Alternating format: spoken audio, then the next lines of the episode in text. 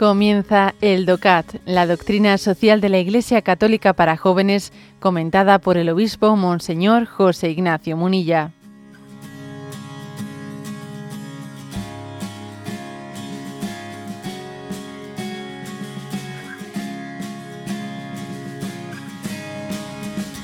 Punto 107. Dice así, ¿para qué se necesita la verdad en la vida en sociedad? Y responde, traducida a mi propia vida, verdad quiere decir honestidad, veracidad. Sin un trato humano honesto entre todos, cualquier comunidad se viene abajo. Cuando se contradicen las palabras y las obras, o cuando se pueden presuponer, perdón, o cuando no se puede presuponer la honestidad, la vida en sociedad se ve entonces dominada por la desconfianza, la frialdad y el engaño. En el ámbito económico-político, dentro de la verdad se encuentra también la transparencia, tanto en las decisiones como en las acciones. Es una cuestión que afecta particularmente al uso de los recursos financieros.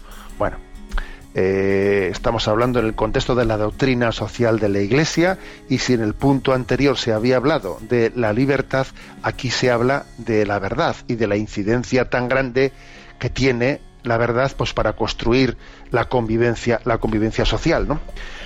Eh, dice parte algo de algo que es que es básico no y es que si no existe, si no, si no se mm, eh, consigue ¿no? establecer unas relaciones sociales fundadas en la verdad, a ver, la desconfianza, la desconfianza es absoluta entre nosotros, eh, mientras que no exista la capacidad de hacer un voto de confianza en, en las intenciones que tienen los demás. ¿eh? Uno de los grandes, de los grandes males de la mentira ¿eh? no solo es lo que esa mentira objetivamente eh, ha, ocultado, ¿eh?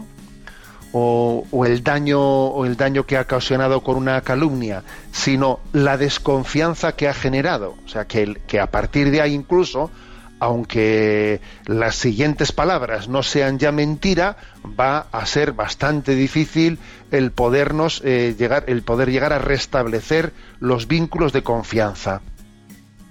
O sea, la mentira eh, genera una, una incapacidad ¿eh? de, poder trabajar en comunión y en una sociedad es obvio que es básico trabajar en comunión. Fijaros que detrás de la mentira, en el refranero, en el refranero castellano se dice eso de que la mentira tiene las patas muy cortas, ¿no?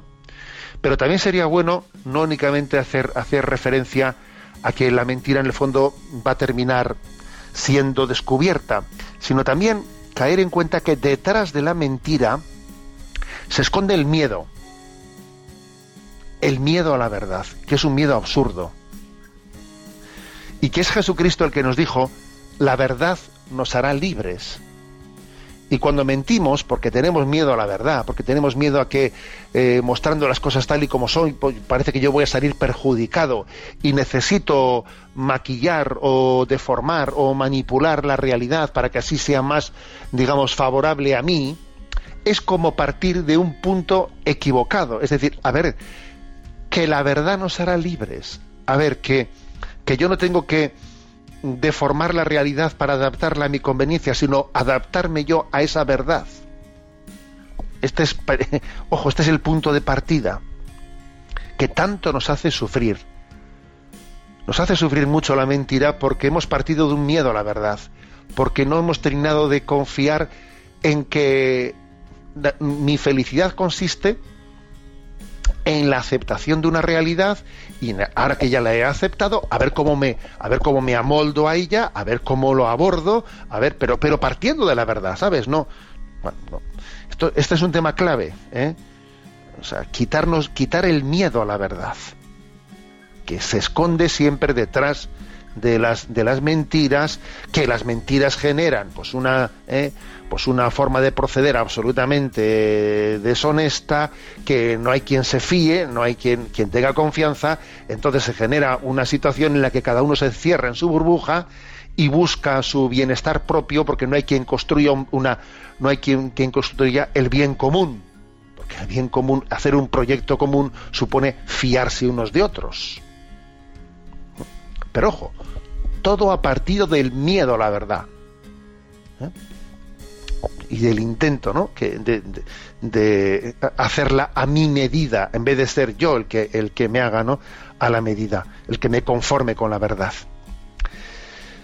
esto, como dice aquí, ¿no? traspasado al ámbito económico político, pues es que genera pues una, pues una falta de transparencia, una manipulación de las realidades, etcétera, pues que, hace la vida política pues eh, insufrible, ¿no? Que no se, que es irrespirable, ¿eh? irrespirable, que cuando el político está diciendo A, tú ya interpretas que en el fondo está queriendo decir B o C porque en el fondo se está queriendo salvar eh, pues salvar determinados intereses que todos entendemos que lo más probable es que sean el aferrarse al poder, el cómo seguir con la suya, etcétera, etcétera. ¿eh? Bueno, pues este es el, eh, el, punto 107, que como veis es un punto que, que pone el dedo en la llaga en algo, en algo pues, que es clave y determinante en nuestra convivencia.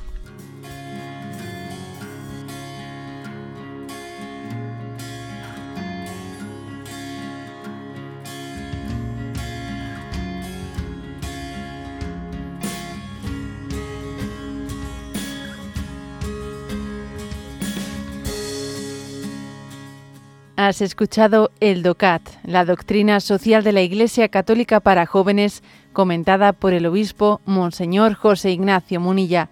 Encuentra todos los audios en radiomaria.es.